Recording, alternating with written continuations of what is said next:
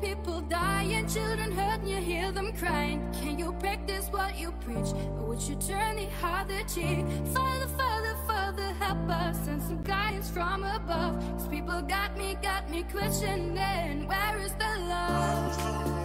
The love, the love, the love, the love, the love? Muito boa noite, senhoras e senhores. Estamos começando mais um Dio Linux Friday Show, mais um Geocast para você que ouve a gente através do Spotify, do Google Podcasts, do Castbox ou qualquer que seja o seu aplicativo favorito.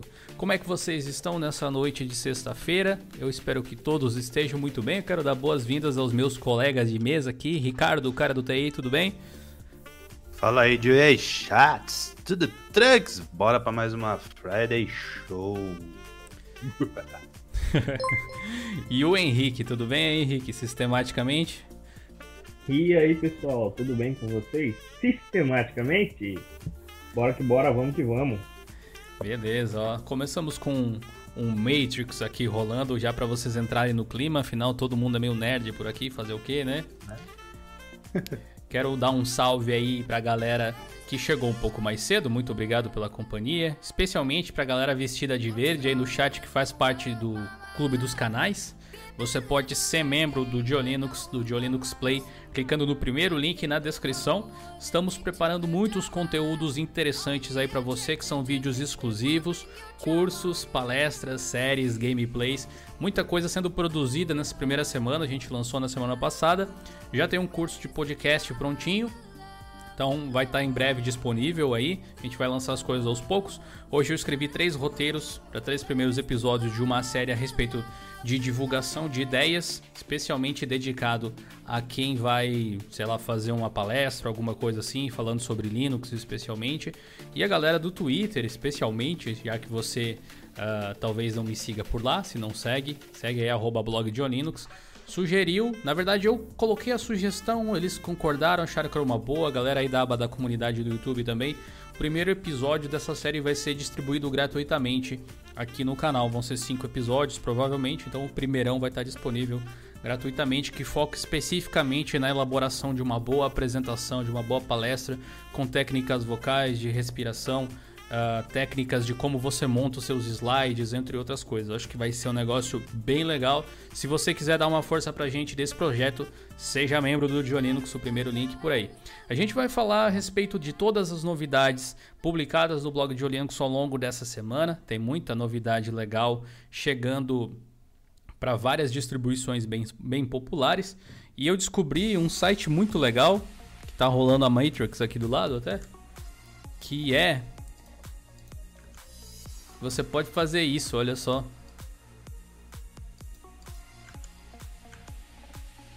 No Bootable Device. Acho que eu consigo fazer. Olha só, consigo rodar o Windows aqui. Formatando o disco C. É aquele tipo de imagem legal pra você mandar pro coleguinha, né? Warning. Formatando todo o disco C. Todos os dados serão perdidos. boa.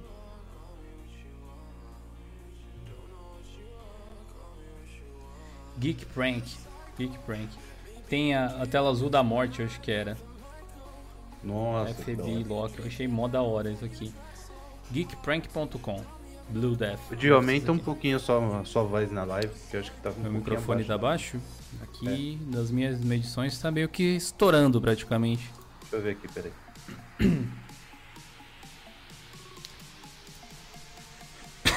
Perdão pela tosse aí. Agora foi. Ah, já vi esse site, muito bom. velho.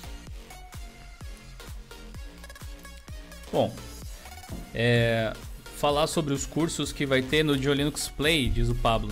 Cara, a gente tem muitas intenções de fazer muitas coisas interessantes, mas pronto mesmo, só tem no momento a palestra a respeito de empreendedorismo open source, uma palestra de uma hora mais ou menos, que eu ministrei em Minas Gerais para uma empresa, está disponível exclusivamente aí para os membros do clube. Mas além disso, tem algumas coisas que a gente está planejando em fazer. Como eu disse, a edição de podcast de áudio com Audacity está pronto. É, a gente vai trazer outros professores, outras pessoas para produzir esses vídeos também, além de mim. Então, vai ser agregador ao longo do tempo. Parceria com alguns profissionais de longa data que vocês conhecem do canal, como o Thiago Salem, que trabalhava na Canônica, que trabalhava na SUS e tal. E a gente vai produzir material novo. Uh, a gente estava pensando, por exemplo, talvez um curso de empacotamento em Snap, por exemplo, para mostrar para as pessoas como fazer, como empacotar seu software dessa forma. O pessoal pediu curso de DaVinci Resolve, curso de GIMP, Google Docs para empresas. Uh, que mais que pode rolar aí? Eu estou planejando um curso do zero de Ubuntu, sabe? Boa. Desde a origem da palavra até as coisas mais infindadas que você pode imaginar, agrupando aí os 10 anos que eu uso Ubuntu praticamente em um curso. A música que tá alta um pouquinho, então abaixo ela aqui. É... Bom, enfim, tem muita coisa que eu planejo fazer e sinceramente eu não sei aonde a gente pode chegar. Mas eu me empolguei muito agora, vocês viram que depois daquela conversa que a gente teve, eu me, meio que me dei uma folga, né?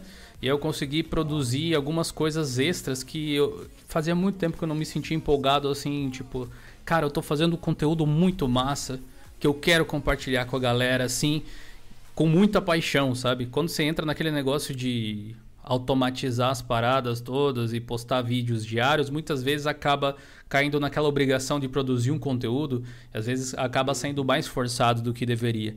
E nessa semana eu estava escrevendo os roteiros para uma série de vídeos a respeito de divulgação Linux, colocando uh, as minhas expertises, digamos assim, em ter uh, trabalhado como porta-voz de algumas empresas, ter trabalhado por anos como professor em cursos diferentes, para idades diferentes, pessoas de classes diferentes, e também as minhas experiências como palestrante, sintetizando essas ideias em um lugar onde pode ser útil, talvez, para você que vai fazer uma apresentação, na, sei lá, para o seu chefe, ou vai fazer uma divulgação de Linux, que é o foco principal, inclusive, desse.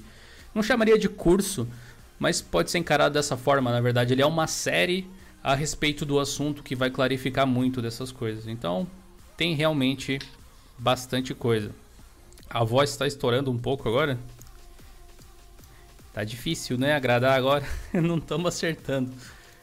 Cara, vou deixar do mesmo jeito que eu deixo na Twitch, geralmente. Que eu acredito que Quem seja sabe legal. Faz ao vivo, bicho. Vou, vou colocar um pouquinho mais distante da minha boca o microfone. Talvez ajude a diminuir um pouco aí, ó. O estouro. O nome da música de fundo de agora, não sei se é a mesma, é Be There da Nasco. É, tá na No Copyright Sounds Top 100 do Spotify. Beleza? Galera, bora sentar o dedo no like antes da gente começar falando aqui das notícias e informações do dia. Vamos chegar a 200 likes aí, meta da live, hein? 200 likes. Vamos tentar chegar na quantidade de likes da, da, da unidade que a gente tiver de pessoas assistindo simultaneamente, beleza? Uhum. Eu fiz um Ó, artigo. É o Gil pedindo, não eu. Eu fiz um artigo muito legal é, hoje a respeito do Slacks. Algumas pessoas me pediram para fazer vídeo sobre o Slacks. Slacks é uma distribuição baseada no Debian, super enxuta e pequena. É uma pocket distro, como ela mesma se chama, feita para você carregar em um pendrive, mas dá para você fazer instalação no seu HD se você quiser. Ele só não é, não tem um instalador bonitinho e tal para isso. A instalação dele funciona de um jeito diferente. Vocês acham interessante ter um vídeo a respeito disso aqui no canal, a respeito do Slacks ou de distribuições de bolso ou algo do tipo? Dê uma conferida no artigo e vocês vão conhecer um pouco mais a respeito dele, beleza? Tudo tá lá no diolinux.com.br, é só você acessar. É, eu vou ler os superchats de tá. todo mundo aí mais pra frente, beleza? Obrigado, pessoal que mandou, a gente já vai ler. Pode falar, Henrique. Dá um F5 aí na, na página que tem postagem do Ricardo e minha também. Ah, beleza. Mouse aí. Tem mais coisa. Galera aqui produz até. É, a galera é ninja, né? Bom. Além do Slacks, que agora é a quarta postagem, é, temos aí o LibreOffice 6.3 lançado com melhorias de performance. Quem foi que produziu essa aqui? O Henrique, eu acho, né? Foi. Con- É, conte aqui. mais, conte mais. Ah, agora o LibreOffice. É, Aume- Aumenta um pouquinho tá o teu microfone aí, eu acho que Tá tá um pouquinho baixo. Baixo e longe.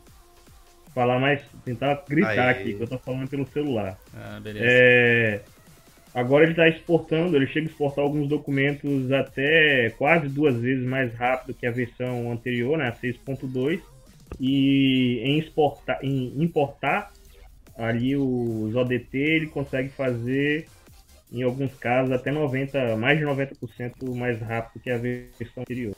E tem algumas mudanças é, visuais também. Tinha- tem aquela interface dele, a Notebook Bar, né? Sim. Tem um aprimoramento para quem tem laptop, né, com, com a tela muito pequena.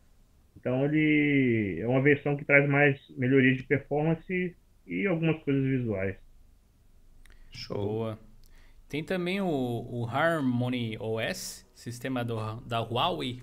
Huawei, é assim que se pronuncia, eu acho.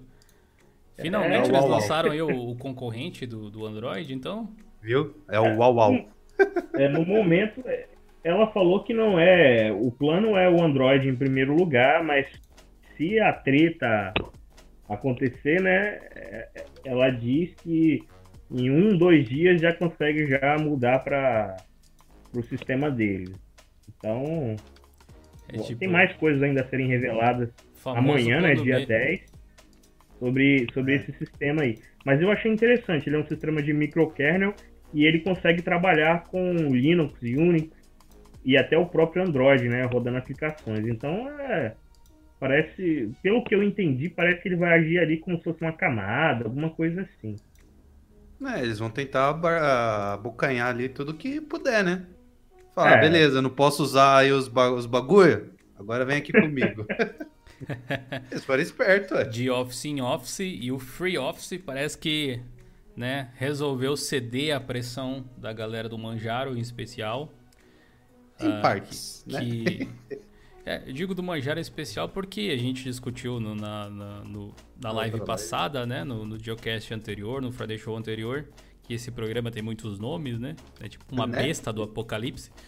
É, que o, o Free Office ele foi rejeitado por parte da comunidade do Manjaro por ser um pouco restrito em relação a documentos ah, de formato aberto, né, Ricardo? E agora eles meio que mudaram de opinião, é isso? Hidratem. Tava me hidratando, peraí. então, tirando aquela treta que eu vi, ou polêmica, né? Que eu fiquei tão é, feliz em ver que todo mundo achou uma baboseira, né? Mas enfim, eles cederam a pressão, né? E agora, tanto na versão free quanto na paga, vai ter a possibilidade de você salvar e abrir arquivos doc, é, XLS e PPT e ODT né? Então você vai poder abrir e salvar nesses formatos, né? Então já vai ser um baita de um passo para isso. E como eu estou ficando um pouco cara de pau, né? Faz parte. eu fui lá e faz parte, né? Eu fui lá e perguntei, e aí os formatos abertos para planilhas, né, que é o ODS e para apresentação, que é o ADP.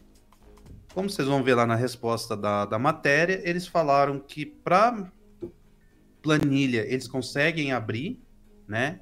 Só que não consegue fechar. E para apresentação, pelo que eu entendi, não vai ter esse suporte. Não é porque eles estão com má vontade para isso, é porque não tem mão de obra, né? Então fica aí a, a, a dica aí se alguém quiser ajudar, né? Então já se candidata lá para eles, ó, eu posso te ajudar aí e tal. Então Uhum. ah, eu, para mim, é uma, uma, uma alternativa muito boa, né? Eu instalei já em PCs aqui de, de clientes, eles adoraram, né? Quando não podia estar manipulando com o LibreOffice.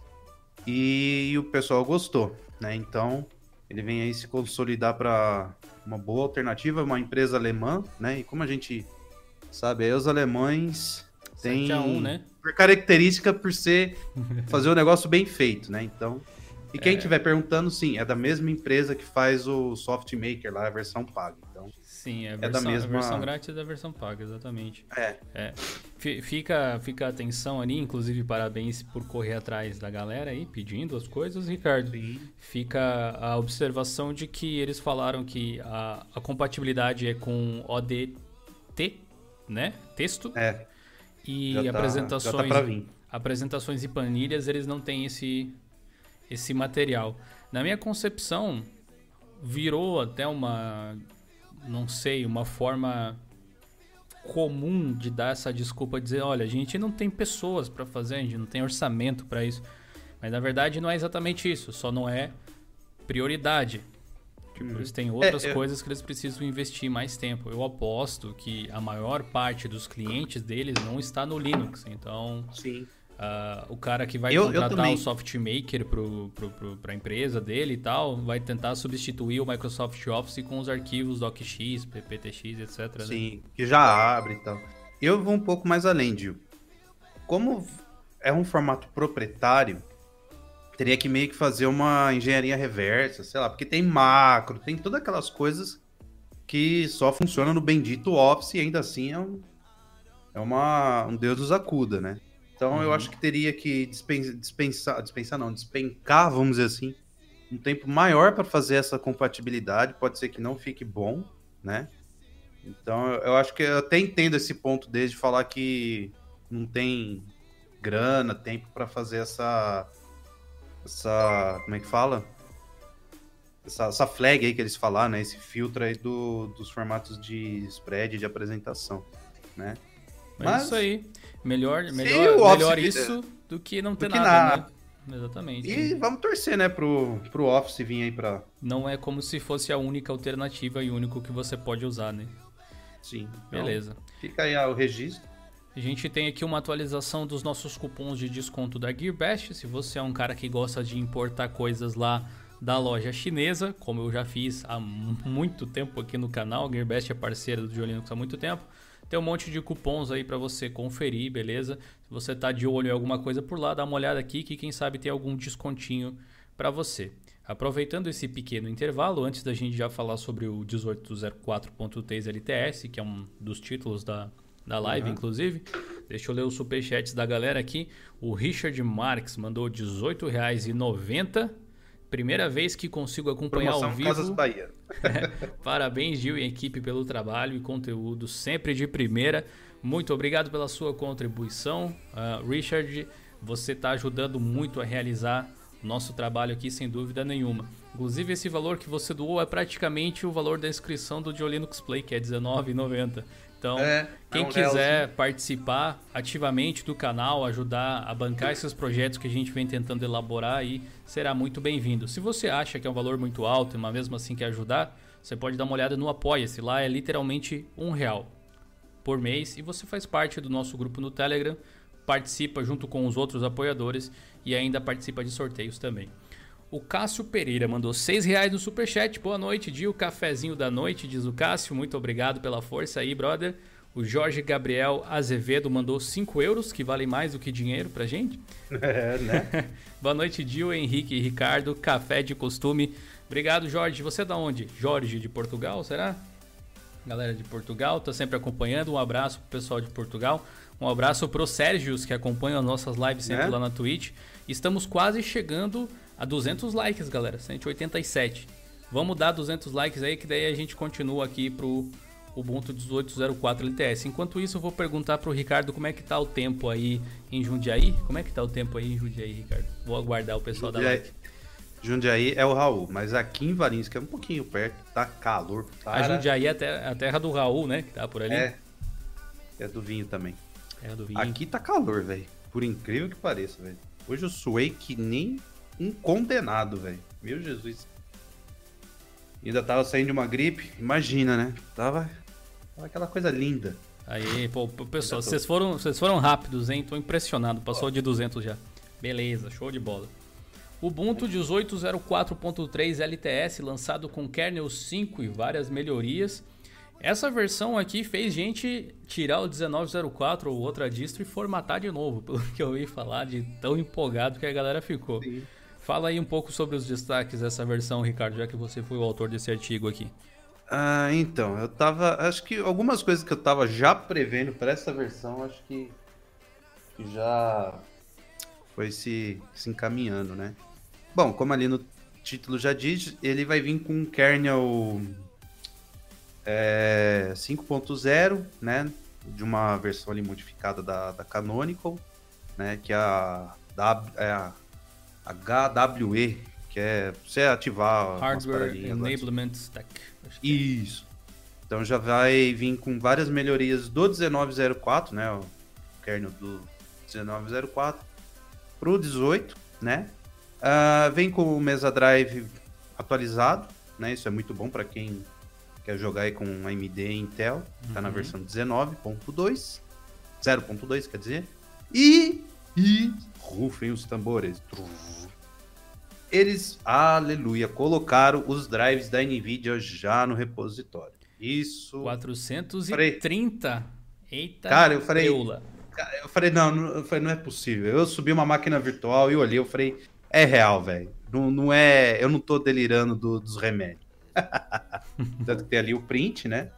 E, e o Raul confirmou para mim, né? Que ele fez a instalação e tal. Uhum. Mas nessa daí do Drive tem um porém. Ele sobe com a versão 390, né? Já é melhor que o Noveal, né? Que eu acho que deve estar na pauta, que a gente De vai falar fato. um pouco mais pra frente. Mas já tá ali no repositório 430 e o 418, então ah, se você quer jogar, usar o Vulkan e tudo mais, é o 418 ou 430. Eu recomendo 430, né? Se é você quer pegar também. a versão mais atual, Ai, coloca o PPA e ele já puxa. Ou faz aquela paradinha que a gente tem no artigo também de colocar para desenvolvedores, eles vão provavelmente puxar essa nova versão. Verdade. Teve algumas correções de, de Gnome e tal, né, para dar aquela lapidada. Uh, uma coisa que o Raul me passou e foi um erro que eu tive foi de, de uma criação de swap ali para jogo, né? Então, provavelmente alguma coisa que não tá é, como é que fala, o Gnome e o DXVK, essas coisas, não tá conseguindo trabalhar direito nessa versão do Gnome. Né? Então pode ser que quando eles atualizarem mais ainda o Gnome nessa versão LTS ou na próxima LTS já façam essas correções. É, coloquei ali o comandinho de como ativar, né, para quem tá, uhum, tá desde embaixo, a primeira ó. versão do LTS, né? E quem tá na, no Point Release 2, cê, é só ir atualizando já é para cair nessa nessas novidades. Ou se você é um um cara louco, já tem tudo backupado, formato que já vai estar tá tudo aí bonitinho. E o pessoal tá falando muito bem dessa versão, parece que corrigiu bastante coisa, velho. Pois é. É, eu não sei o que, que o Henrique acha de, desse tipo de coisa. Você prefere LTS ou você prefere utilizar a versão mais recente? Ah, eu sempre preferi usar LTS, né? As versões mais recentes para testar, para ver como é que tá. Uhum. Atualmente aqui mesmo eu estou usando o 1804. De, é, eu acho que um dia depois que saiu eu instalei alguma coisa assim e não formatei até hoje. Gostaria de usar 1904, mas infelizmente como a minha tela é pequena, hum, eu não tenho como usar o 1904 que ia ocupar muito espaço em tela complicado para mim. Até adquirir um monitor Full HD aí, nada de 1904. por causa da extensão de Pixel Saver? É, por causa da extensão, porque com duas barras ocupa muito espaço. Para as aplicações feitas pensando no Gnome, a usabilidade da tela é perfeita. O uhum. problema é que nem só de GTK vive o homem, né? Então a gente tem que usar vários apps em QT e aí o espaço em tela vai pro saco. É. aí não tem como. Cara, tem uma coisa que as pessoas não fazem muito no desktop Gnome, mas vale a pena. Praticamente todas as aplicações suportam F11 para você colocar em tela cheia. Uh, verdade. E como o Gnome tem o lance do spread, né, de janelas, que quando você aperta o, a tecla do Windows ali, a tecla Meta, Super, como quiser chamar, ela espalha, isso aí acaba fazendo com que você foque totalmente na tarefa, assim, Claro que hoje em dia telas grandes é interessante por, por N motivos. Hoje eu estava trabalhando num notebook exatamente com, com essa resolução que você tem, uh, Henrique. Eu não estava trabalhando com mídia, com imagem, eu estava escrevendo simplesmente, né? Uh, e, e, simplesmente ocultando a barra lateral, que eu gosto muito que ela esteja ali presente, mas como a tela é pequena, eu mandei ela ocultar automaticamente. E trabalhando assim, eu já me senti muito de buenas, sabe? Muito de boa. E aí tava trabalhando no Google Docs, dei um F11 no navegador, trabalhei assim. E, e é aquela coisa, mas realmente O negócio é um, uma tela maior por todos os motivos possíveis, não só pelo Gnome, né? Acaba ficando mais legal. Em relação ao Ubuntu 18.04.3 LTS, eu nunca desencorajei a utilização da LTS necessariamente, né? Eu vi que algumas pessoas pensaram muitas vezes que eu estava recomendando puramente o 1904 porque é o que eu estou utilizando. Nem sempre o que eu uso é o melhor para todo mundo, obviamente. Mas o que acontece com o 1904 em relação ao 1804 não é o suporte a hardware, essas coisas assim.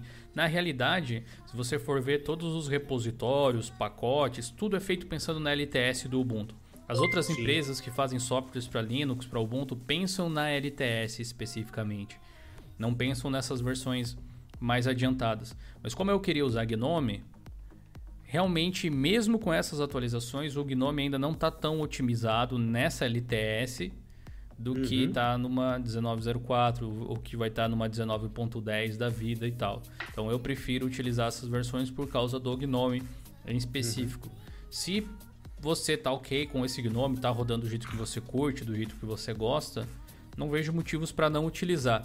As pessoas às vezes acham que o lançamento, que uma LTS é mais estável do que uma versão tipo a 1904, mas na verdade LTS não tem a ver com estabilidade necessariamente, tem a ver com tempo de suporte. A estabilidade é, é uma consequência desse tempo de suporte. Quanto mais o tempo passa, mais as pessoas, a Canonical nesse caso, vai trabalhando em cima da versão LTS, justamente para manter o suporte de segurança, corrigindo bugs, e como o conjunto de softwares ele fica estacionado em um certo range de atualizações, o Gnome, por exemplo, se mantém nessa versão, a tendência é que com o tempo os bugs vão diminuindo, vão sumindo e a distribuição vai ficando mais e mais estável. Aconteceria o mesmo se fosse com a 1904 a diferença é que por não se tratar de uma release LTS, ela não vai ter esse mesmo tempo de curadoria que a 1804 Exato. vai ter. Mas não tem a e ver, não é que é menos estável necessariamente. É. Eu, eu sou assim, eu acho que o a Canonical poderia colocar nas LTS o, sei lá, alguma coisa para ir atualizando o Gnome meio que instantâneo, sabe? Ah, ficou estável, atualiza, velho. Porque, sei lá, velho, tem, tem algumas coisinhas que não. Se é uma, uma LTS, ah, tem maior tem suporte, é pra ter toda essa coisa, não, ó, você vai estar tá bem assessorado. Cara, tem coisinhas que vai irritando o usuário, entendeu? É tem... só usar o, o Gnome LTS, né? Já tem as versões LTS do Gnome. Não, não, eu tô falando então, assim, então, exemplo, não, né, nesse, nesse caso ele tá usando exatamente a versão LTS do Gnome. Mas, por exemplo, no, no Ubuntu, né, o 18, ele tá usando a 328, que tá, tá cheio de problemas ainda. E, por exemplo, na, na 330, acho que tá agora no 19, esses problemas já foram corrigidos. Entendeu? Sim, sim. Tem várias coisinhas que, sei lá por que, que ainda estão teimando, vamos dizer assim, de, de não colocar na no, nesse Gnome, entendeu? Eu, não, não entendi essa lógica deles, entendeu? Eles vão lá, atualizam kernel, atualiza a mesa drive, atualiza o drive da NVIDIA, atualiza um monte de coisa. Mas o, o principal, que vai dar a, a boniteza no, no, no coisa, eles não atualizam, que é o quê? Que é o Gnome, velho. Entendeu? Ainda tá lá cheio de alguns outros, de um monte de bug, entendeu? Não sei se é prioritário, se não é, né? Então, sei lá, eu eu não recomendo o, Ubuntu, né, esse, essa LTS, para quem quer jogar ou precisa de algo mais, é, vamos dizer assim, nesse quesito de games, é, audiovisual, essas coisas. Entendeu? Eu, eu, Ricardo, eu não recomendaria. Pela, pela N vezes que eu já tive alguns problemas. Eu recomendaria, ou você vai no Mint, ou no Pop OS, Zorin, ou, ou vai no próprio Ubuntu 19, ou espera a próxima LTS, entendeu? Mas essa LTS tá boa para escritório. Sabe aquele padrãozão escritório? Ah, você já... dá para escrever texto, aí beleza. Para esse para esse público tá OK. Porque que nem eu falo, não vai forçar muito o sistema. Mas para quem for forçar um pouco o sistema, na, na terceira, vamos dizer assim, né, entre aspas, a gente já vai ver que o sistema não dá uma quebrada, entendeu? E isso é, eu acho muito. Eu muito Eu já chato, não velho. sei já. Já não sei, porque meu irmão, por exemplo, ele tá usando o meu hardware, que é o, o AMD com a APU, que é um A10. Não chega nem perto de um Ryzen 3. Uhum. É um quad-core. E ele joga, ele usa o Ubuntu. E a performance, olha que engraçado, tá melhor do que quando ele estava usando o Mint. Ele tá conseguindo rodar tudo, inclusive ele tá é, rodando jogos de tanto Proton, tanto é, emulador que nem o Cemu, ele roda lá, tem uma placa de vídeo. Então eu acho que é meio. É, até tem, É, é mais, é, é mais relativo, depende. Não, é Alguns porque assim, você, falou, tem, você tem AMD mais. aí no, no meio, né? Então, como deve ter alguma coisa ali que eles aprimoraram, então pode ser que não, não quebre tanto o sistema, entendeu? Mas como, por exemplo, a grande maioria que tem GPU, né, uma, uma placa de vídeo, é NVIDIA, cara, você forçar o sistema, velho, você vai ver que começa a ter um monte de, de, de problema, entendeu? Então, sei lá, Mas, mas aí eu uso. e aí entra, eu uso Nvidia. Tá, mas Não, é. é- Você não força tanto o sistema, que é, por exemplo, você faz um desenho, você faz uma animaçãozinha Quem disse que eu não básica. posso? Eu jogo. Tem É, tudo que é jogo. in- informática e aquele tipo de coisa imprecisa, né? Você É, instala o mesmo depende. sistema em duas máquinas iguais e se comporta diferente. É, não, não dá pra saber, é mais relativo, assim. Eu, eu, eu Não, concordo eu- com. Eu discordo dos dois. E, ó, o pessoal fala de tanto de Ubuntu. Eu tenho um vídeo no meu canal sistemático que eu aproveito um bug do Cemu e Uhum. ele enche, não enche mais, mas uma versão antiga dele enchia toda a memória e eu tô rodando lá com acho que 99% Ah, da memória RAM e o, e o Gnome tá funcionando tranquilo e não travou. Eu passei a madrugada inteira jogando e eu gravando ainda. Então, só Uhum. pra mostrar que também não é lá tudo isso. Sim. Depende, É, hardware é, é, hardware. tem, tem algumas esquisitices que. Cara, a gente procura alguma associação lógica, mas é difícil de dizer. Porque, por exemplo, eu vi num, num dos comentários da galera aqui no chat agora. Perdão, eu perdi o comentário, eu devia ter pausado o chat na hora que você falou, mas de buenas. É, tinha comentado que ele teve que migrar do Ubuntu principal para o Ubuntu Mate porque a versão principal Wi-Fi não prestava. Mas daí eu penso comigo, e pense você também. Mano, o que provê a conexão com Wi-Fi é o módulo de Wi-Fi, é o, o driver do kernel, certo? As flavors oficiais, elas são oficiais justamente porque você tem como montar cada um dos sistemas Ubuntu Mate, Ubuntu Bud, Xubuntu, Kubuntu, Ubuntu Studio, todos eles, todos você tem como montar com o repositório do próprio Ubuntu. Não precisa adicionar PPA ou alguma coisa do tipo. Todos eles estão no repositório da Canonical. Isso que faz uma distro ser oficial. Logo, o driver que o Ubuntu Mate usa é exatamente o mesmo driver que o Ubuntu normal usa, porque é o mesmo sistema, a mesma base, o que muda é a interface. Agora, como que nenhum funciona e no outro não é um mistério que você tem que avaliar muitas vezes e pensar, tipo, o que que tá causando esse tipo de coisa, manja? O que que acontece que tá causando esse tipo de incompatibilidade? E aí é meio difícil de simplesmente chutar sem fazer uma análise. E para encerrar o assunto da, de, de portar o Gnome mais recente pro, pro LTS e tal assim, eu acho que tem os dois lados. Pra, pra ficar aqui, se, se, eu, se, eu- ser o João em cima do muro e concordar tanto com o Ricardo quanto com o Henrique aqui. Não, Eu- pode discordar, velho. Não, na verdade, essa é a minha opinião mesmo. Eu acho que seria legal, como o Ricardo falou, ter essa possibilidade de ter um Gnome mais recente ali, mas a gente só se queixa nesse sentido com essa LTS porque os Gnomes mais novos estão muito bons e por azar o da LTS não tá, sabe? Se, Verdade. se tivesse mais otimizado, não seria um problema. Ah, e existe É, uma forma de a gente existe uma forma da gente puxar os gnomes mais novos para LTS de forma extraoficial através de PPA ou alguma coisa do tipo. O que o Ricardo falou e que eu acho que seria legal é que tivesse uma forma oficial da Canonical puxar essas novidades para essa versão.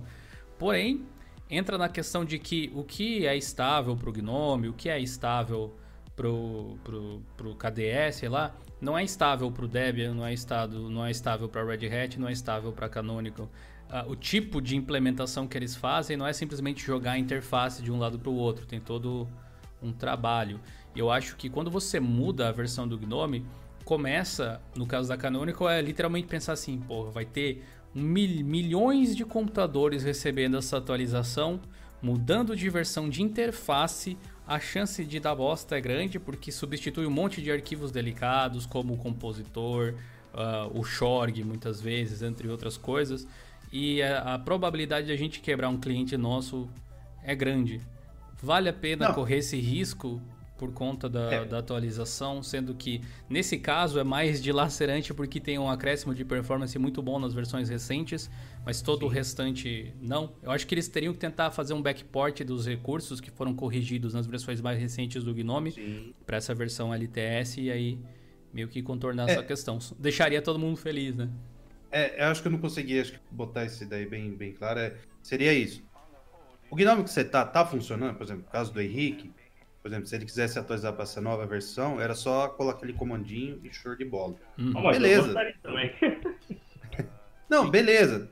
Tá funcionando, ah, roda meu jogo ali e tal. Beleza, você não precisa mexer, vai conforme as atualizações. Mas daria, por exemplo, ah, eu quero habilitar, por exemplo, que ele habilitasse aquele um desenvolvedor ou mais uma opção lá dentro, ó. Eu estou ciente que pode quebrar ou pode, sei lá, whatever, mas eu quero receber é, sei lá, o Gnome lá lançou hoje o Gnome 3.34.666. Todo número. Não, esse não, esse ah, é. Eu não ia falar 6969 porque na live cai. Ah, esse eu queria. Acabou de falar, velho.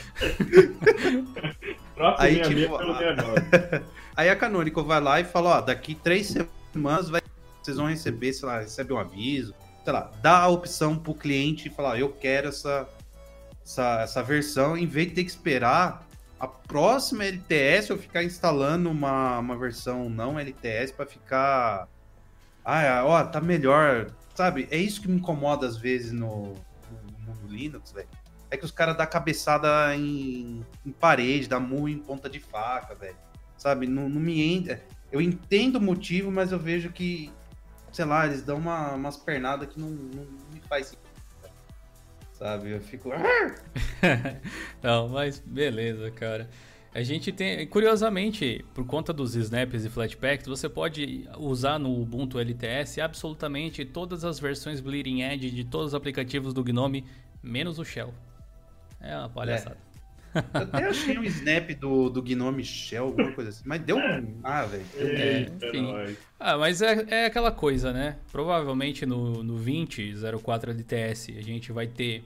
Porque a LTS tem essa função, né? Se é para ter longo tempo de suporte, eles têm que manter os pacotes em determinadas versões, assim que o Debian, Sim. Red Hat e SUSE fazem também uhum. nas suas workstations e etc, né? E, e é, o único, é o único jeito de você garantir suporte de 5 fucking anos. Daqui a pouco 10 anos no servidor, sabe? É, é, é muita tecnologia que muda para você manter o suporte e, e continuar mantendo atualizações de segurança. Mas é muito ruim também já... você manter erros, velho.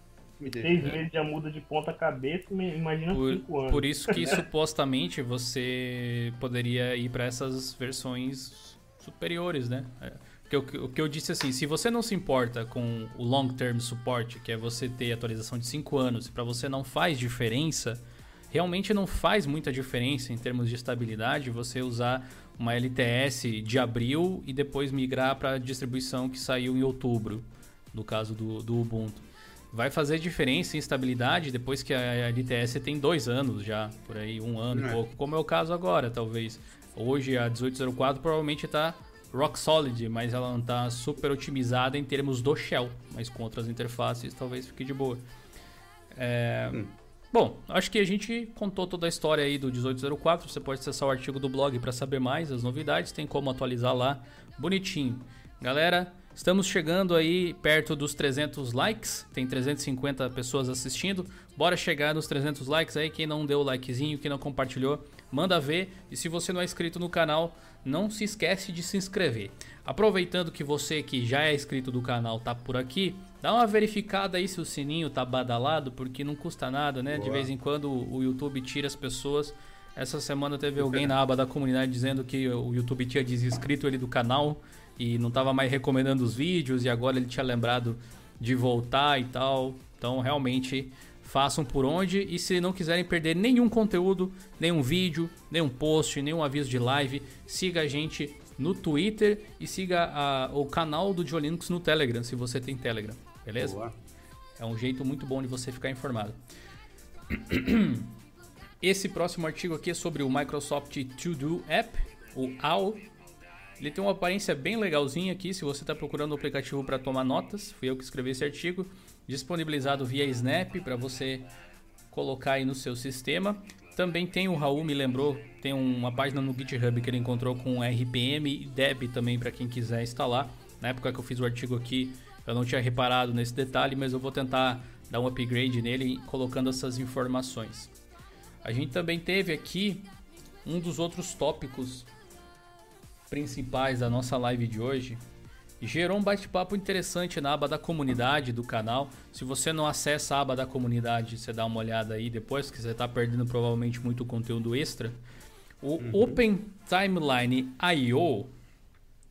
É um software que foi uh, liberado de forma open source, de código aberto, pela ASWF, Academy Software Foundation, que foi aquela instituição que a gente comentou lá no ano passado, para você que está com a gente desde o ano passado, uh, que juntava Hollywood com a Linux Foundation.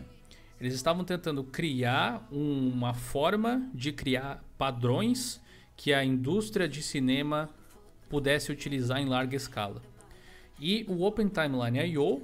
é uma basicamente uma API de conversação, pelo que eu entendi, uma forma de trocar dados de projeto e comunicação que foi liberada por nada mais nada menos do que a Pixar, Netflix e Lucasfilm together. Todo mundo junto de mão dada. E né? essas são só algumas das empresas que trabalham nesse tipo de coisa.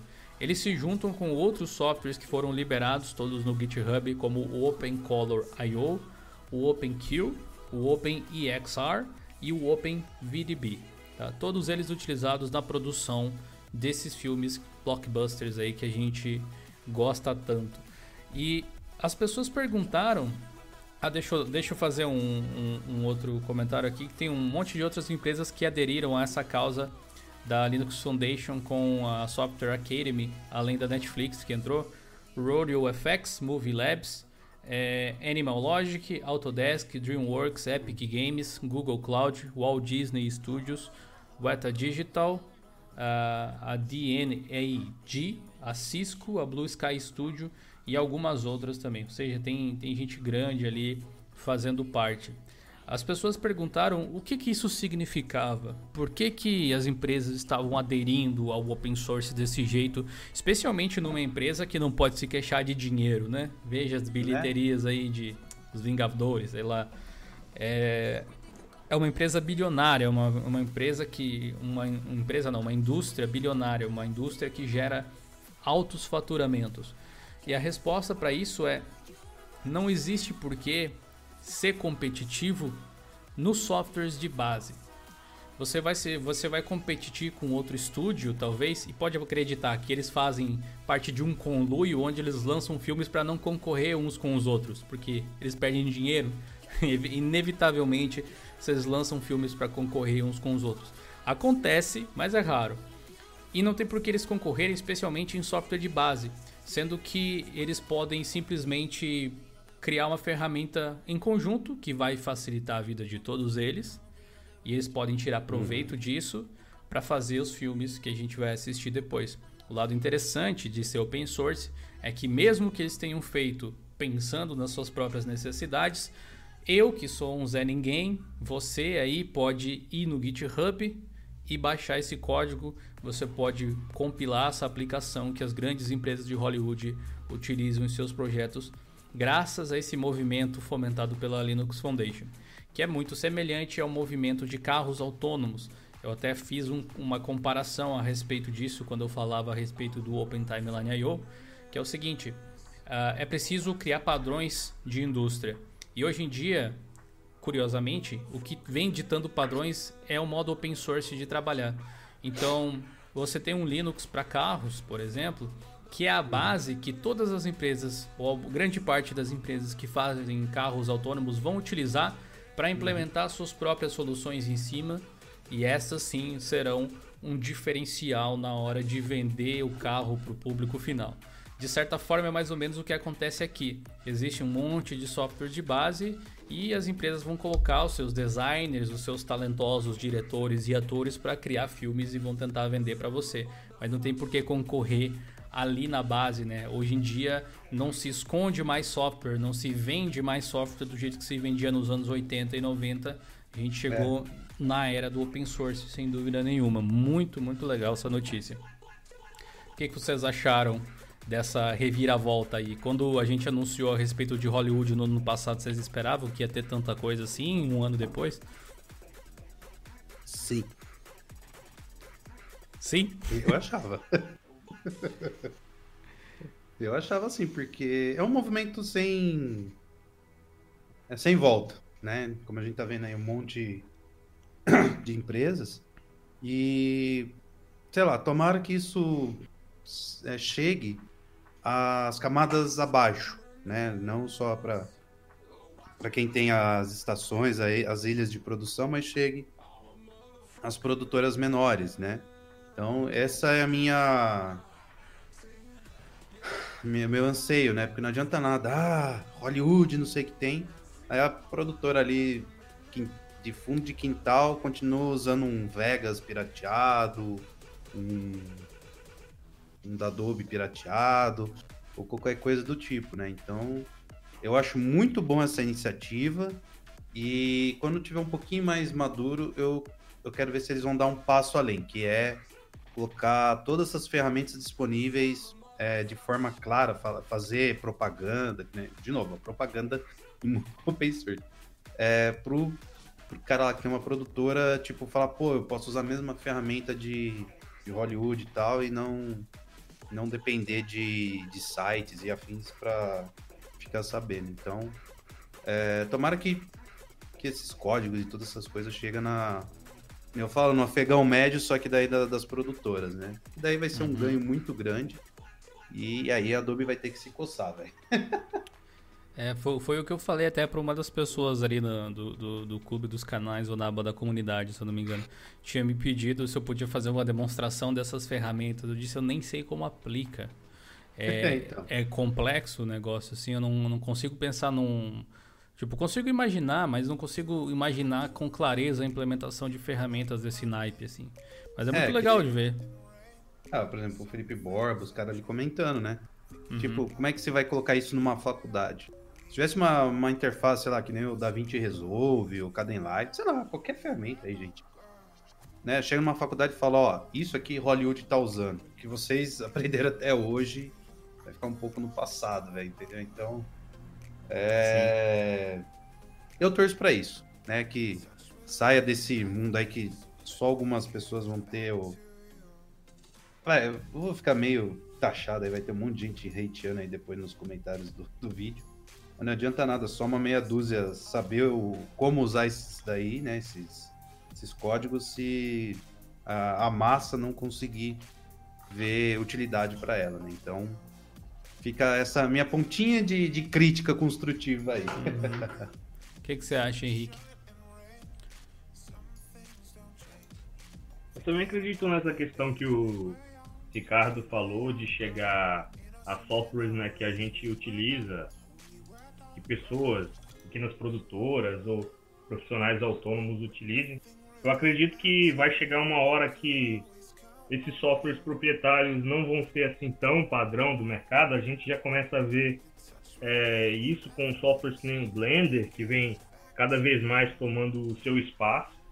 E eu acredito que está começando lá, tá o inverso, né? Geralmente começa do pequeno para os grandes Tá começando dos grandes até chegar aos pequenos, mas eu acredito que vai, sim, o open source vai dominar é, não apenas esses softwares que a gente não tem noção de como utilizar, mas os outros que a gente possa fazer trabalhos, seja caseiros ou de estúdios pequenos ou maiores. Sim, eu, eu, eu acho que na verdade é, tal, talvez é um, é um nicho tão complexo que a gente não enxergue como, é, como se faz a implementação e mesmo que eles expliquem de forma clara, na, eu acabei de abrir a página do OpenColor.io, que é outro software desses que eles disponibilizaram. Mesmo que eles expliquem de forma clara o que está acontecendo, é capaz da gente não entender muito bem. Porque as ferramentas que eles usam para editar não são muito diferentes do que, que a gente usa. Tem gente em Hollywood que usa Premiere para fazer filme, apesar de ser pouco. Geralmente usam Avid, Media Composer para editar, uh, Lightworks, DaVinci Resolve, Final Cut. como é que é? Na... Nitro, não? Ah, como é que é o nome? Ah, o- é, mas aí não é para editar para efeitos especiais, o Nuke, né? Nuke. É, tem alguns que são meio look e usa, né? In- Inclusive, na verdade, o o Nuke ele é de composição e efeitos especiais, Katana, tal, Houdini, são softwares que são acessíveis pra gente, eles têm versões grátis, inclusive. Só que o que eles estão fazendo ali, tipo OpenColor.io, é para você ter como exemplo aqui, do lado a gente tem alguns exemplos de tratamento de imagem de animação, que é Uhum. especificamente, deixa eu ver aqui, é da Sony, eu acho que é um copyright da era uma Sony da Sony. Que modifica o visual de iluminação dentro de um cenário meio que 3D, aparentemente, e ele é uma espécie de plugin, o complemento de software para ser utilizado em conjunto com outros softwares grandes do mercado, como o Katana, o Mary, o Nuke, o Silhouette, FX e alguns outros. Então, tipo, não é como se fosse um software standalone, ele é um, um conjunto desenvolvido por Hollywood para atender uma demanda bem específica de lá. Por isso que eu acho que o estúdio muitas vezes ele não vai atrás disso porque não é o tipo de problema que ele tem. E aí ele acaba, enfim, utilizando soluções mais focadas nesse nicho de mercado de entrega de conteúdo rápido, que é onde a Adobe se destaca. É, é, é difícil ver esse panorama mudando tão cedo, mas graças a Blackmagic você vê o DaVinci Resolve tomando cada vez mais mercado por aí. Eu vejo cada vez mais pessoas utilizando ele para editar vídeo e ele tem versão para Linux. É o software que eu utilizo para editar os vídeos aqui do canal ultimamente, inclusive. Muito, enfim, esse é o OpenColor.io. Quem tiver mais interesse a respeito desse assunto, dá uma checada nesse artigo que a gente fez no blog de Linux. Deixa eu avançar mais um pouquinho aqui. Dio, antes, vamos responder a pergunta aqui de um, de um ser, senão ele vai ficar oriçado, velho. Quer saber quando que vai ter o suporte no Mint ou no Boom para os controles Xbox One X é, funcionar via Bluetooth, um tal de o suporte ERTM, vai ficar plugando e desplugando. Vamos responder, senão vai ter um ataque nervoso. Tantas mensagens que manda, velho. Cara, eu não tenho um desses controles novos. Eu tenho, eu tenho um controle de 360 que funciona super de boa, que não é Bluetooth, ele é wireless mesmo, tipo rádio. Se eu não me engano, é esse, esse tipo de conexão nele. É, Eu também não E, tenho. e- então. e sendo sincero, é- eu não sei, porque é o tipo de coisa que não depende de uma distro, é um driver da Microsoft, então. Mas é, eu, tava, eu estava pesquisando, acho que foi o que? Semana passada, justamente sobre o controle de. Justamente sobre o controle de Xbox One e eu vi vídeos no YouTube é, de usuários de Ubuntu usando ele. Agora eu não entendi essa questão. É, é, aparentemente, sei lá, tá funcionando aqui. Eu acabei de achar um vídeo que um cara que tá ensinando, chama Son of Tech. Son, Son Eu of tava- Tech. tipo. ai, ai. Mas é, ele, ele, ele fez um. Aparentemente ele fez um hackzinho ali e tal pra evitar problema. Tem uma página no GitHub, aparentemente tem um driver ou algo assim. E ele tá jogando. O que, que é que ele tá jogando aqui? Deixa eu aumentar até a qualidade. Ah, acho que Dark Souls, acho que é. No Ubuntu. Então, aparentemente funciona, mas infelizmente eu não tenho um desses controles pra fazer um teste mais Aí, propriamente dito. Ah, e aproveitando esse gancho aí da, do Open aí, viram que tem a Epic Games lá, né? E até o Esdras tá aí, um abraço, Esdras. É, falaram se isso poderia ser um indício da, da Epic é, trazer os seus jogos, né, pra, pra Linux e tal. Só falta mudar o CEO. É, foi isso que o Esdras falou. O, o cara lá, ele, ele é meio bipolar, velho. Tem hora que ele gosta, tem hora que ele não gosta, velho. Né? Cara, eu- eu já cheguei, eu já cheguei à conclusão Fale que mal, mas falem de mim, eu acho que é. Cara, é entre, entre a Epic Games e a Steam, e Steam Forever, velho. É, tipo, tantos outros jogos Se, que se a, se a Steam são da, da chegasse Epic, hoje e tirasse o suporte de Linux, eu ainda ia achar que a Steam era melhor. tirando os jogos que não, ah, por exemplo, tirando o Fortnite, todos os outros jogos funcionam lá na Epic e tal, teve, teve aquele apoio que ele deu pro Lutris e tal. Aí eu me pergunto, qual que é a dificuldade de ele pegar o Fortnite e os anti-cheat dele lá, toda a ferramenta de desenvolvimento, de exportar jogo, tudo, tudo, tudo, tudo já tem pra Linux. Por que, que ele só não refaz isso? Fala, ó, gente, não é isso que vocês queriam? Não precisa do Wine, não precisa de porcaria nenhuma. Tá aqui, ó. Não é isso que vocês queriam? Tá aí. Pra eles é fácil, eles têm pessoal, eles têm grana, eles têm. Sei lá, pode fazer igual o Spotify. É na hora as vagas dos desenvolvedores da Epic que a gente vai dar o suporte pro, pro, pro Linux. Mas não. Prefere o quê? Eu ia falar um negócio que a gente fala. Eles ficam nessa encheção. Ah, você tá falando Linux? Eu não sei o que é isso. Mas vai lá na, na conferência ficar falando de open source os Cambala 4. Eu não entendo essa. Pinguim Essa nunca vi, do- né? Pra, como É, a gente, a gente tá, a gente tá em cima aí do laço pra fechar nossa uma horinha de live, e ainda temos umas notícias pra passar e Vamos. alguns superchats pra ler, então vou no superchat primeiro. Oi. Gabriel Cunha mandou vintão, brigadão. Fala, Gil, tudo bem? Primeiramente, parabéns pelo trabalho. Dionino que se tornou um dos meus canais favoritos. E por último, te mandei um e-mail agorinha sobre um problema no Deepin. Se puder dar uma olhada, eu agradeço. Olavo Lá. Olavo Lá?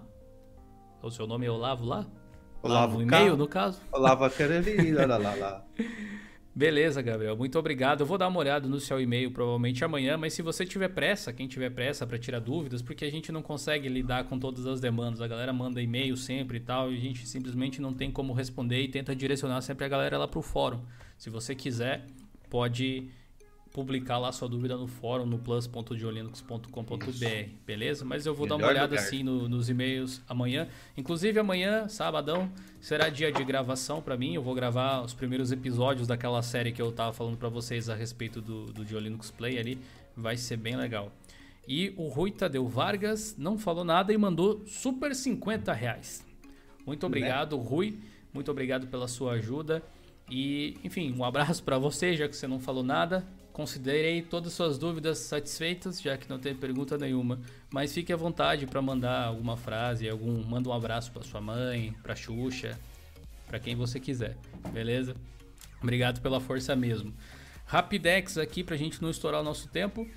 Ah, open source é um negócio curioso para drivers, né? Porque as empresas lançam, eh, dão vazão para novidades que elas estão lançando dentro dos drivers de Linux. Então a Intel lançou uma atualização para o driver dela para Linux que dá indícios de suporte para multi-GPU. Ou seja, você vai ter um, E isso vai.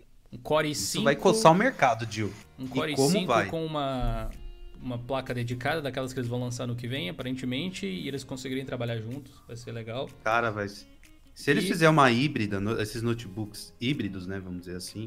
Nesse caso, os- nem sei se dá pra chamar de híbrido. A placa Não, é... híbrido é porque vai ter duas GPUs, né? A integrada ao processador e a, e a dedicada, né? Vamos Sim, dizer nesse assim. caso, as duas Intel, né? Cara, a Nvidia vai ter que se coçar muito. Mas muito, mas ela já tá se coçando que é a próxima notícia aí. Exatamente. Mano, falando em coceira, pode coçar a NVIDIA aí. Eles lançaram novidades a respeito das suas GPUs, lançaram código. Tipo, a NVIDIA acordou de manhã, tomou aquele café sem adoçante. Todo aquele café amargo Quer saber? pós. Vou liberar o código. Como é que foi isso aí, Ricardo? Con- Cara, conte, conte eu- de forma sucinta. Cara, eu tava literalmente acordando, né? Depois de ficar a noite inteira aí procurando no- novidades e tal. Aí eu vejo o Patola, grande abraço, Patola, se estiver vendo o, o- o nosso chat aí depois. Ele falou: Olha isso, olha isso, ninguém tá dando devida atenção. Eu falei: Que que é isso, né? Noveal, Nvidia, melhorando. Eu falei: Não, o que que é? ainda tô com, com um remédio na cabeça? Aí, assim, tipo, do nada, né? Vamos dizer assim, a Nvidia foi lá e falou: Ó, tá aqui a, as especificações para as gerações passadas, né? Que seria até a GTX 900, né? A série. E falou: tá aí, ó. Aproveitem e sejam felizes. Eu falei: oi? Ainda falta um, bastante coisa tal, mas se você tem aí uma NVIDIA aí, GT, GTX, até a série 900, não use na série 900 o Noveal, tá? Fique de olho aí o Noveal para utilizar e pode ser que tenha coisas bacanudas aí. Talvez o, Legal. o funcione melhor O tal. que, o que a Então- Nvidia está fazendo agora é aquele passinho que a AMD deu alguns anos atrás. Então, Né? legal, Então- né? Quem assistiu a entrevista com o Zibert aqui no canal da Nvidia, lembra que ele falou que a Nvidia não tinha interesse no momento de liberar o código-fonte, mas que quando fosse conveniente eles fariam. Aparentemente o começou a momento, ser né? conveniente, né? É isso aí. É, mesmo sendo as versões mais antigas, né? Mas já é um passo, né? Sim. Eu entendo que tem lá o negócio de mercado e tal, mas quem sabe aí a AMD e Intel fazendo eles se coçarem. Tá aí, ó, o, o passinho que precisava. Aí quem sabe o Novel não é integrado ao time lá da Nvidia e tal. Pode ser, né? Quem sabe, né? Porque o Novel acho que é da Red Hat, tem lá uns É, desenvolvedores. o Novo Cara, faz parte do Open Desktop, né? Eu acho. É, Mas enfim. então tá aí. KDE Plasma também recebeu atualizações, novidades. O pessoal vem tentando padronizar um pouco as coisas e tem muita coisa dentro do KDE para querer padronizar. Então é um trabalho Não é? difícil, mas que eles estão conseguindo fazer de forma primorosa. O Nate Graham aqui fica fazendo postagens consecutivas no blog dele a respeito do Plasma e tem alguns redesigns aqui que eu achei que faz muito sentido. Uma das coisas legais, apesar de ser simples, foi uma atualização dentro do Discover, a lojinha de aplicativos ali, que traz agora uma seção de ícones do lado esquerdo ah, e faz com que seja bem mais inteligível você acessar todas as categorias que ele tem. Também uma animação nova aqui na hora de você clicar em atualizações. Quem usa um Arch Linux da vida, um KDE1, provavelmente já está recebendo essas atualizações nessa semana. Além de outras correções de bugs, a parte aqui de organização dos widgets na tela do Plasma foi reescrita também. É, tem suporte sincronizado do SDDM, a tela de login, com o DPI que você configura dentro do desktop, e assim como o status do Unlock, se ele está ligado ou desligado. Então, bem legal aqui umas atualizações para quem utiliza KDE. Essa semana eu resolvi instalar KDE na minha máquina de produção. Não durou três dias. Eu não tive uma boa experiência, sinceramente, galera. Eu gosto muito do KDE, mas por algum motivo ele não funciona para mim. Para produção, muito Terrain mesmo, mexendo no compositor, ainda ficava um pouquinho bugado, os softwares, tipo, muita coisa para configurar num Gnome que já estava pronto. Então, see you later, né? Vou esperar a próxima LTS do Kubuntu para testar ele, provavelmente. Ou É, testar o no meu Fedora, KDE talvez. durou 10 minutos. Só foi pra testar jogo É, mesmo. Eu, eu eu gosto, realmente eu gosto bastante do KDE. Eu gosto dessa flexibilidade e tal. Eu acho que é um, um- um ambiente desktop muito rico para quem se acerta Muito. com ele. Dificilmente vai querer trocar. Dificilmente Sim. vai querer trocar. Mas também quem não se acerta não consegue. Tipo, não tem como. Fica nessas, né? Então, vai do gosto de cada um. E o legal é que no mundo Linux, se o, se o seu gosto não fecha com o que está sendo oferecido, você tem a liberdade de trocar, né? Isso é muito legal. Sim. Tivemos essa semana, galera, também um, um vídeo aqui no canal a respeito de Docker. E esse aqui é o artigo que complementa ele. Então tem como instalar Docker no CentOS 7. Se você ainda não viu esse vídeo aqui no canal, volta aqui depois que a live acabar e dá uma olhadinha aí para você conferir, beleza? O Henrique também fez aqui um tutorial legal de como você pode instalar o Discord no Linux, de tudo que é forma diferente. Ficou bem bacana aí. Eu tô utilizando, a gente tá utilizando o Discord agora para conversar, inclusive. E eu há muito tempo já venho utilizando somente o Discord web. Eu não quero nem instalar mais os aplicativos. Discord é aquele tipo de coisa que é útil, mas é ordinário, sabe? Nunca funciona 100%, mas não tem um outro concorrente à altura com integração com serviços que a gente precisa. Tipo, no, na Twitch, por exemplo, tem integração com a própria Twitch, então quem é sub do canal na Twitch pode entrar diretamente no grupo do Discord. Não tem nenhuma outra aplicação com essa integração que eu conheça por enquanto. Enfim. E Tem. novidade nova, novidade nova. Isso é novidade, né? Novidade é o Gnome agora, graças ao George. Não sei se ele tá por aí hoje, mas parabéns pro George. Beleza? É o cara, foda. o cara é George tá no meu currículo, tipo, eu conheço o George. Assim, ele é, ele é muito bom, cara. E ele resolveu fazer um negócio bem legal aqui pro Gnome Shell que visa melhorar aquela usabilidade da Dash. Então, quando você. Acho que mostrando aqui o vídeo fica mais fácil de vocês entenderem. Quando você movimenta um ícone, agora você pode fazer o que você sempre quis fazer, que é criar uma pastinha. Olha só que interessante. Você cria uma pastinha. Da mesma forma, você pode reorganizar os ícones da ordem que você quiser.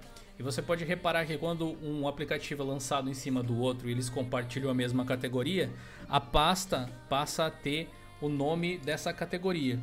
Então, muito legal. É show. E, Aleluia, né? É, tem, tem, aqui uns outros demos e tal que ele fez. Você pode acessar o post aqui do blog para conferir. E não deixa de passar lá no blog dele também, que tem sempre bastante informação nova. Tem um emulador aqui isso, de, de, DS, né, Henrique, para finalizar, eu acho que é a última notícia que a gente tem. É. A polêmica foi semana passada, né? Yeah, não. Foi, a gente, a gente é. falou, a gente falou do Mint na semana passada, eu não tô lembrado. Falou do Linux Mint? Não lembro. A bateria é de quatro dias, velho. Sete então, dias não pegou atrás. A... número é Tô meio esquecido. A gente falou do Mint na última live? Acho que não, velho. Não o Mint pra mim. Nem o Mint, nem a polêmica do. Da, acho que da, da, da, polêmica acho que a gente comentou é, a gente, por da cima, Da polêmica a gente falou. Eu não acho. falou, do Manjaro ah, falou. Véio. Bom, enfim. Ah, sim, do Mint acho que falamos sim. Acho que sim, né? Tô, tô esquecido, sinceramente, você vê que tá faltando café na veia, eu acho. Bom, que, que, que, é esse emulador aí de Nintendo DS, ou Henrique? É o Melon DS, ele. O pessoal da, da comunidade assim que gosta de emuladores, tá, virou o novo, novo cuticute, né, do, pessoal. Porque, assim, a gente tem ótimas alternativas, que nem o Desmume, mas uhum. o Melon tá se mostrando que é uma boa alternativa para testar. Inclusive, eu, testo, eu uso ele aqui também. Uhum. Um emulador que vem ganhando novas funcionalidades e o desenvolvedor tá firme e forte, só implementando cada vez mais novas funcionalidades. Tá bem bacaninha usar esse emulador aí. Rodando Pokémon Black. Aí. 60 FPS, é isso? É. 60 barra 60? é. Porra. Nice. E eu subi hoje. O emulador é muito bom, ele. Até o momento ele, ele roda via OpenGL, né? Padrãozinho de, de da maioria. Uhum. Mas eu não duvido não que daqui a algum tempo ele vá funcionar Vulkan porque pelo jeito que ele está evoluindo, eu não duvido de mais nada. Né? Tá que nem um Citra. É, cada versão parece que é outro emulador. Roda Legal. melhor do que rodava. Legal. Beleza, acho que a gente conseguiu então cobrir praticamente tudo dentro da nossa uma horinha, uma horinha aqui de, de live. A gente estava combinando de não se estender, para não cansar vocês, para não cansar a gente, especialmente porque a gente tem jornada dupla. Quando acaba a live aqui, a gente começa a live lá no nosso canal na Twitch, que você pode acessar olhando aqui em cima, twitch.tv barra de Linux, tem live todo dia. Nessa semana Boa. a gente estava fazendo uma série de Rise of Tomb Raider, jogando no Linux sempre, e Overwatch, né? Hoje, como a gente já fez a nossa horinha aqui no YouTube, a gente vai direto pro Overwatch lá, mas na semana que vem continua a série do Tomb Raider. Então, muito obrigado pela participação de todos. Quem quiser, Boa. tá totalmente convidado para participar da nossa live que começa daqui 5 minutinhos lá na Twitch, beleza? Muito obrigado pelo tempo de todos vocês. A gente se vê lá no fórum do Diolinux, aqui no canal também e também no blog Diolinux. Fiquem ligados aí, acompanhem a gente no Twitter, no grupo, no, no grupo não, no canal, no Telegram, para não perder nenhum dos conteúdos. E a galera que é membro do clube, sejam bem-vindos os novos membros, inclusive. A galera que é membro do clube, fica ligado que nessa semana que vem vai ter material novo, exclusivo para vocês em vídeo quiçá um curso já completinho aí de Audacity para vocês, beleza? Esse é só o começo, Boa. galera. Tô muito empolgado com esse projeto. Muito obrigado aí, Ricardo. Muito obrigado, Henrique. Valeu, Dio. Até daqui a pouco. Beleza, bora pra Valeu, Twitch, pessoal. Galera. É isso aí. Falou. Bora lá, velho.